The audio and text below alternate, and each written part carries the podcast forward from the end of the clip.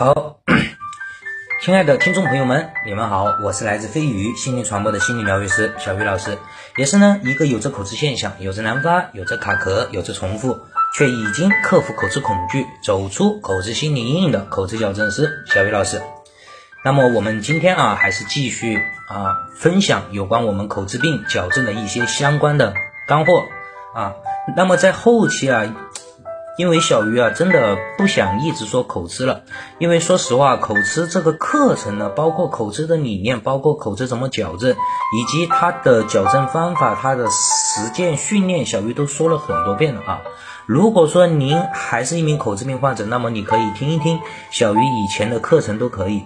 现在呢，小鱼啊是以现在目前小鱼的这种形式，这种说课的方式，肯定。比以前是要进步很多的了。那么小鱼来重新再来回顾，再来分享一遍我们口吃到底要怎么样矫正，以及口吃的本质是什么。那么呢，在后期小鱼将会啊来分享我们如何给自己做一个个人成长的个人成长的修行啊。我们矫正口吃不仅仅只是说针对我们的说话怎么样让它流利。怎么样能够让他不口吃？而真正的概念就是我们个人的一些成长、个人的心态、个人的观念以及你自身的一个提高，这个才是最重要的。所以说，小鱼的这个这个号啊，以后呢不仅仅是说口吃了，那么小鱼会说有关我们抑郁症应该如何去调整啊。后面呢，小鱼会说有关修行的。内容如，比如如何让自己的生命重建，如何给自己一个心灵上的成长，如何给自己一个修行啊。好了，那么我们今天啊，还是继续我们的口吃矫正有关的课程。那么呢，今天呢，我们来说一说啊，我们口吃的症状到底有哪一些？其实口吃的症状，小鱼说过很多次了。我们最主要口吃表现一个最主要的症状就是难发性。如果你没有难发性口吃，那么你很难啊，很难会有非常强烈的恐惧心理。所以说难发性我们排在第一啊。有些时候呢，患者在第一个字出现说不出来的现象，而且是越急越说不出来，一定要经过一番努力或者借助于其他的动作，摇头晃脑啊。急言、拍手等等才能发出来，那么我们叫手字难发啊，所以这个就是我们所说的难发性。那么第二个呢，就是我们的连发性，就是一个字它要说很多遍才能说出来。比如说在发音啊之际，它某一个字音上要重复多遍才能说出这个字啊，我们叫连发性。比如说大、大、大、大、大。大家好啊，你你你你你们怎么样怎么样？这个就属于连发性。那么中主性其实也是难发的一种，但是呢，难发啊，它分首字难发和中主式。中主中主式难发呢，就是首字可以发出来啊。大家好，我我我怎么样怎么样怎么样？这个属于中主式，它也是难发的一种啊。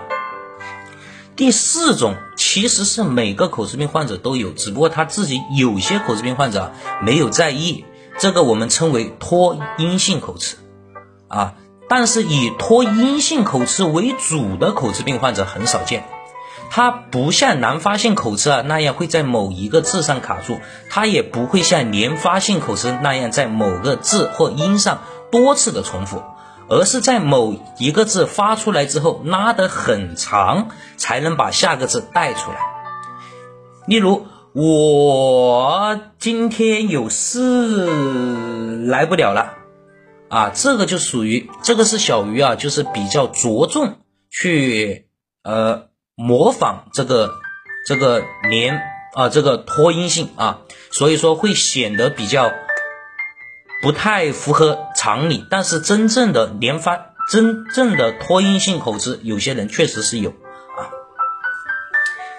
那么呢，我们一般啊发生口吃的初期，大多会出现我们首音的重复或者难发啊，首音的重复，我我我我怎么样？我大家好，怎么样怎么样啊？会出现首音的重复或者是难发。但是你一旦到了后期，成为了心理阴影啊，成成为了一种心理上的恐惧，那么你就会出现我们中主式啊，中主式就是说话说到一半出现哎难发了，或者是说到一半一句话当中有三到四个连发性口吃，这个就属于我们。比较严重的了啊，因为已经成为你心理阴影了。如果说你能够在发生口吃的初期出现我们首字难发或者首字重复、首字连发的这种情况下，那么如果你没有意识到自己有口吃，而而而且目前呢你并不关心啊，有了口吃你会怎么样怎么样的话，那么过上一段时间，你的口吃是能够治愈的。但是如果这个时候你已经养成了心理习惯，已经非常敏感了，那么你就会从轻度啊，慢慢的延伸为我们重度心理的口吃病患者。所以我希望大家能够明白它的本质到底是什么。好了，那么我们今天的分享就到这里结束了啊。口吃矫正，请联系小鱼老师微信 x y k c 二零二零三八或幺九八九八八零九八六三，相信小鱼。也给自己一次成长蜕变的机会。